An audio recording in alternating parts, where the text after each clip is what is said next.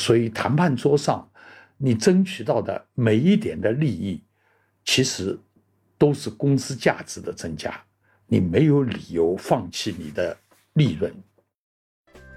管理、生活、事态、另类观察、别样体验。大家好，我是中欧国际工商学院的苏西佳，欢迎你们收听我的这一档佳话丑说。谈判听上去很高大上，好像都是有头有脸的人才会参与到谈判中间去。其实，谈判跟我们每个人的生活、跟我们的工作息息相关。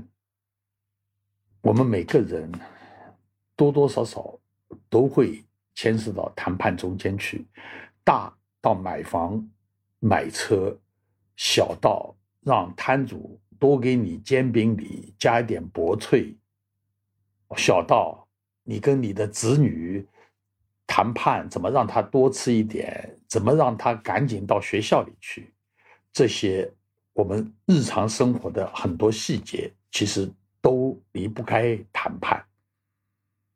生活到处都是套路，同事谈加薪，无往不利。你去谈加薪呢，结果被领导狠狠的骂了一顿。为什么受伤的总是你呢？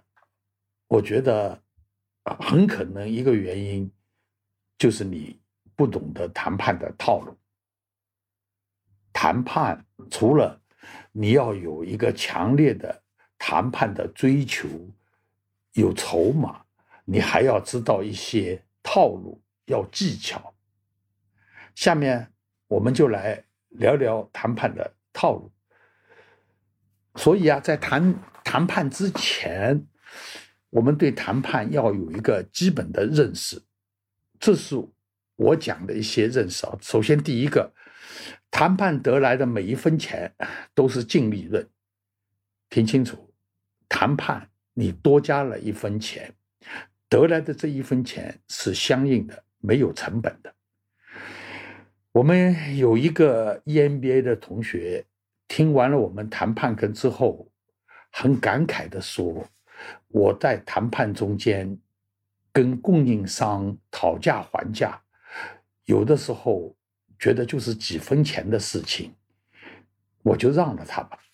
现在我听了你的课，再来想一想，真是不应该，因为我采购的数量是那么的大。”这几分钱每年算起来也有好几百万，甚至上千万。要知道我在经营中间要省下这些钱，那实在不是一件容易的事情。我放弃的太轻易了。这就是谈判的价值。所以谈判桌上，你争取到的每一点的利益，其实都是公司价值的增加。你没有理由放弃你的利润。第二个谈判中间要有的认识呢，是谈判只讲目标，不讲对错。也就是说，所有的手段都可以用来满足你的目标。你不要纠结于细节，你不要在意自己说过的话要不要改变，要不要收回。你在意的只是你谈判的目标能不能最终的达成。第三个呢，所谓双赢，我们现在呢都说商业活动讲究的是双赢，其实双赢不是利益的均分，双赢是我让他有尊严、有体面的从谈判桌上走下来。双赢首先是保证我的利益、我的目标能够实现。在这种前提下，我要照顾别人的感受，我要保持下一次还能够愉快的回到谈判桌这样一种台阶，这样一种体面。所以，我首先要照顾自己利，然后我尽量的不损害对方的利益。这样的话，我们对双赢的理解。我觉得才是比较准确的。好了，遵循这些原则，我们就要开始谈判了。谈判呢，在不同的阶段，你所要注意的事情是不一样的。我们先来想想谈判的开局。谈判开局的一个基本规律就是，你永远要开出高于预期的条件。想象一下，你在广告上看到一艘二手游艇在出售，要价呢是一百万元，而你只能凑出九十万元。你找到那个卖主，你说我真想买你的游艇，我口袋里能找出来的就是九十万元，你能不能九十万元就卖给我？那个卖主爽快的答应了。好吧，九十万元卖给你。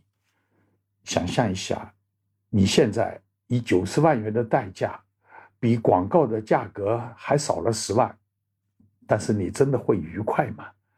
因为你犯了一个很大的错误，就是你想用九十万元成交，但是你开口绝对不能是九十万元，因为对方一旦答应你了，你心里会不停的。在自责，你想，要是我开八十万呢？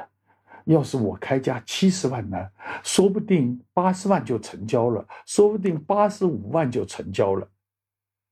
所以啊，你开口一定要尽量往低一点，然后呢，通过你的努力，逐渐的把价格谈到离你心理价位还低一点的地方，这样的成交。对双方来讲都是一个愉快的结果。第二个教训是呢，永远不能接受第一次报价。反过来啊，你想象一下啊，你有一个游艇要卖，你呢登了一个广告，说我有一个游艇想卖一百二十万元，有一个人看到这个消息，匆匆忙忙来找你。说我愿意出一百一十五万，告诉你，你开的广告是一百二十万，其实你心里呢早就准备好，只要高于一百万，我都愿意。好了，现在人家开价一百一十五万，你要不要卖给他？按照谈判的规矩，第一个报价你是不能答应的，你答应以后，其实双方心里。都非常难受，那个人一直后悔，为什么我不开低一点呢？看来那个人心里其实早就准备好了一个远远低于一百一十五万的价格。你呢，也在心里纠结。你说那个人开一百一十五万，说不定他早就准备好，即使一百二十万，我也是愿意的。你看，谈判如果没有谈判的基本技巧，你即使有了一点损失，其实对方一点都不愉快，不遵守谈判的基本规则，让成交的双方心里都非常难受。第三个呢，永远不要在被迫的情况下出价。同样还是卖游艇，如果对方告诉你我还有十分钟就要去机场了，啊。告诉你，机场我要出去转很长一段时间。你如果想要游艇，你赶紧给我出一个价，给我一个你能够接受的最好的诚意价。这个时候，你应该应该还是不应该开一个你心目中间能够承受的最高的价格呢？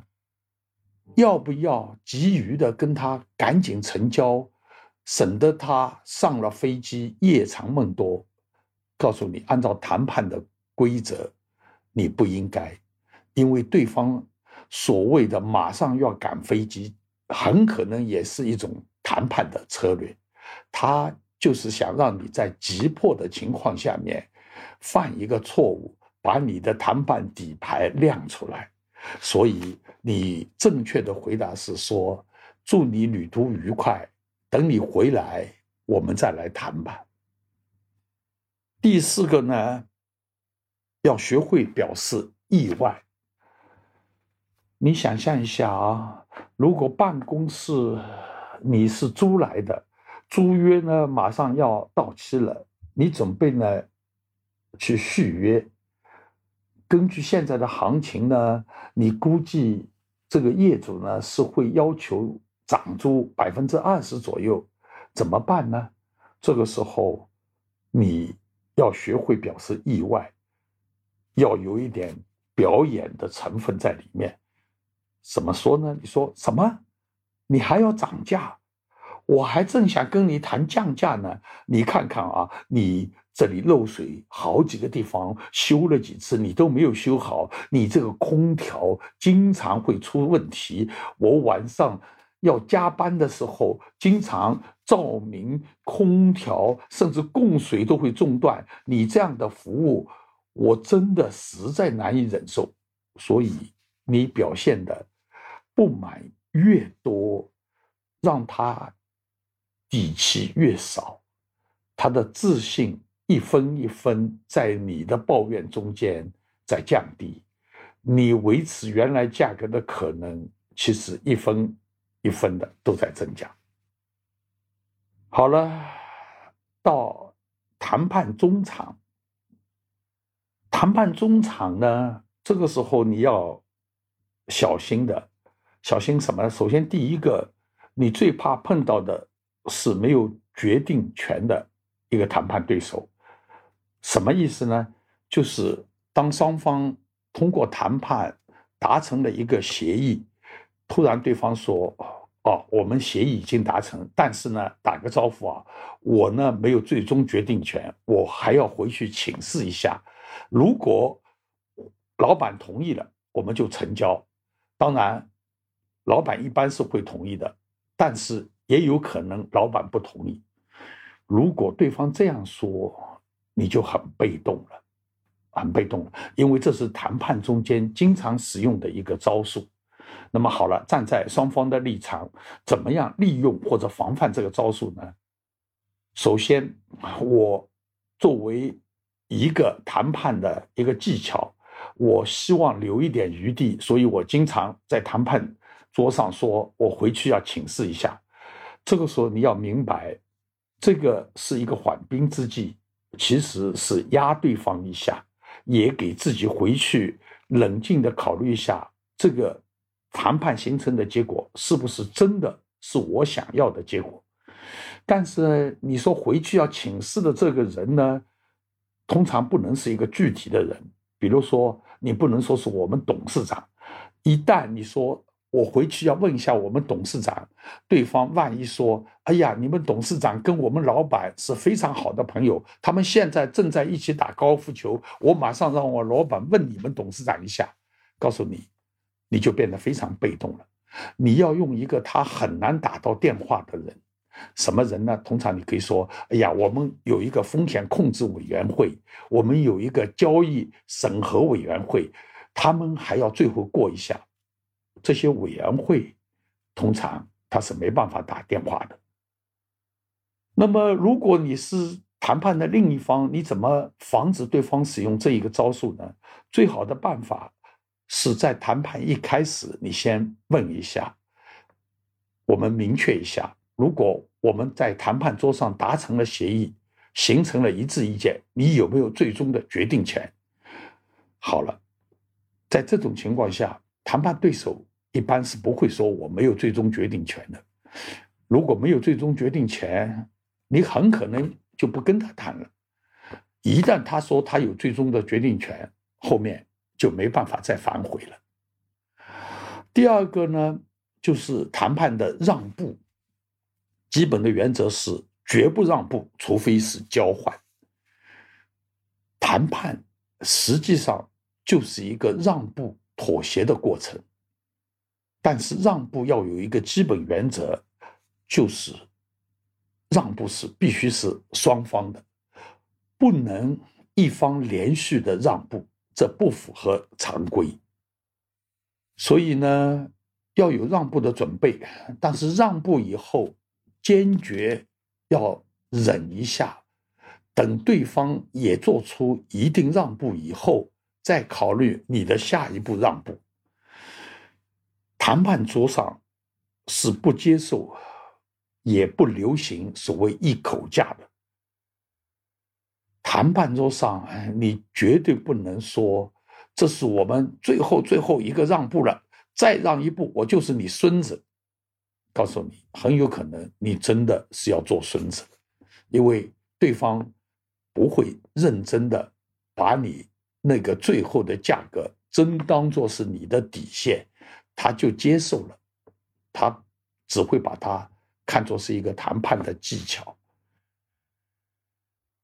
所以呢，我们让步一定要遵循一个原则：每一次让步，让步的幅度一定要逐步减少，绝对不能保持同一个幅度，或者甚至是幅度还增加。幅度逐渐减少。比如说，第一次我让了一块钱，第二次我让了五毛，第三次我能让一毛，让对方的感觉就是我让步的空间是越来越小了，让步是越来越困难了。让步中间，你让对方让你步的最容易的是什么呢？就是对对方来说。可能价值相对低的地方，它是容易让步的，所以呢，谈判之前你一定要把双方的牌摸一下底，大概排下去哪一些对对方来讲是重要性程度比较高的，哪一些是重要性程度比较低的，让他在重要性程度低的地方多让步，这是你事先功课一定要做好的。下一个谈判的技巧是什么呢？就是你让步以后，一定要等到对方做出回应，然后才来回应他。你不能没接到对方回应之前一再的让步。曾经有一个地中海国家的一家公司收到。美国一家公司要他报价的这个电传，他报了一个价过去，一个星期，对方没有任何反应，他们就在嘀咕了，说很可能我们报的价太高了，对方现在都不愿意理我们了，我们赶紧重新再报一个价吧。他们报了一个稍微低一点的价格，问对方是否接受。好了，对方现在就清楚了。只要我一直保持沉默，一直等着，你还会再报一个更低的价格。这家地中海的公司其实犯了一个错误：对方没有反应之前，你是不能调整自己的报价的。正确的做法是什么？正确的做法，如果对方没有反应的话，你可以追问一下，说想提醒各位。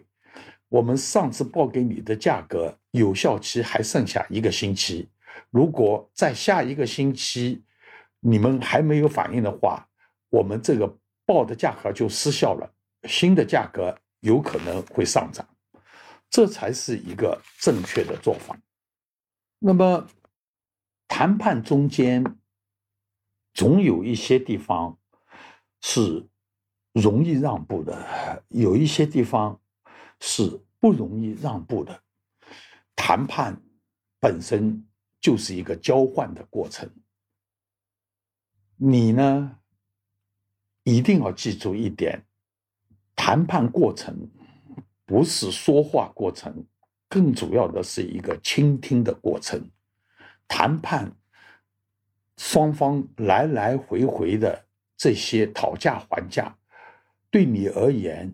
其实是一个很重要的信息收集的过程，一定要从对方说的话中间去理清楚哪一些他是真不愿意让步，哪一些听起来是有松动的，从可以松动的地方入手，你就更容易得到你想要的。然后实在绕不过去了，那么你想办法多问几个。如果怎么样？什么意思呢？你想，如果价格实在谈不下去了，你就问一下，我如果把现金提早一个星期付给你，价格能不能松动一点？比如讲，我们这个运输过程中间的保险费，如果我来承担，你这个交易价格能不能松动一点？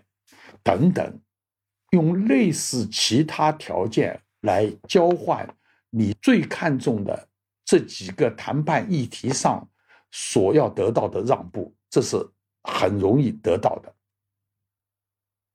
那么在谈判的结尾。也是有几个要注意的。第一个，谈判并不一定要谈成，谈不成也是一种谈判结果。所以，谈成是结果，离开更是一种表达态度的方式。拍案而起，拂袖而去，很多人。就是用这招从对方手里捞取好处的。当然，你和队友之间一定要配合好。当你拍案而起、拂袖而去的时候，你的队友一定要拉住你说：“好了好了，我知道我们大家都很生气，但是呢，我们还是给对方一个机会，让他们重新考虑一下吧，给对方一点压力。”那么谈判结束以后呢，要记住的就是几个你一定要做的。第一个，一定要重复一下谈判所达成的结论，一条一条的过一遍。因为有的时候谈判双方都觉得谈成了，但是双方认为谈成的东西未必都完全一致，所以你要重复一下我们谈判最终的结果是什么。然后呢，谈判一定要把结果落到书面上、形式上来。这个写成书面的协议，尽量争取由你来写，因为同样的结果，不同的写法很可能是不一样的。最后一点，谈判要注意风度，绝对不能够用羞辱的方式。去损害对方的尊严，最说不得的话是什么呢？等到谈判结束了，你说：“哈哈，我们终于忍住了。如果你再逼我们一下，老实告诉你，我们就准备大让步了。”告诉你，对方听了杀你的心都有。在谈判桌上，真正得到尊重的做法是什么？等到谈判结束。你要有风度的和对方握握手，你说我非常荣幸，我们有一个很强有力的谈判对手，在这个谈判过程中间，我们很享受，也学到了很多东西。希望以后我们还有机会再一次合作。如果有这样一个结尾，对双方而言，都为未来的合作打下了一个很好的基础。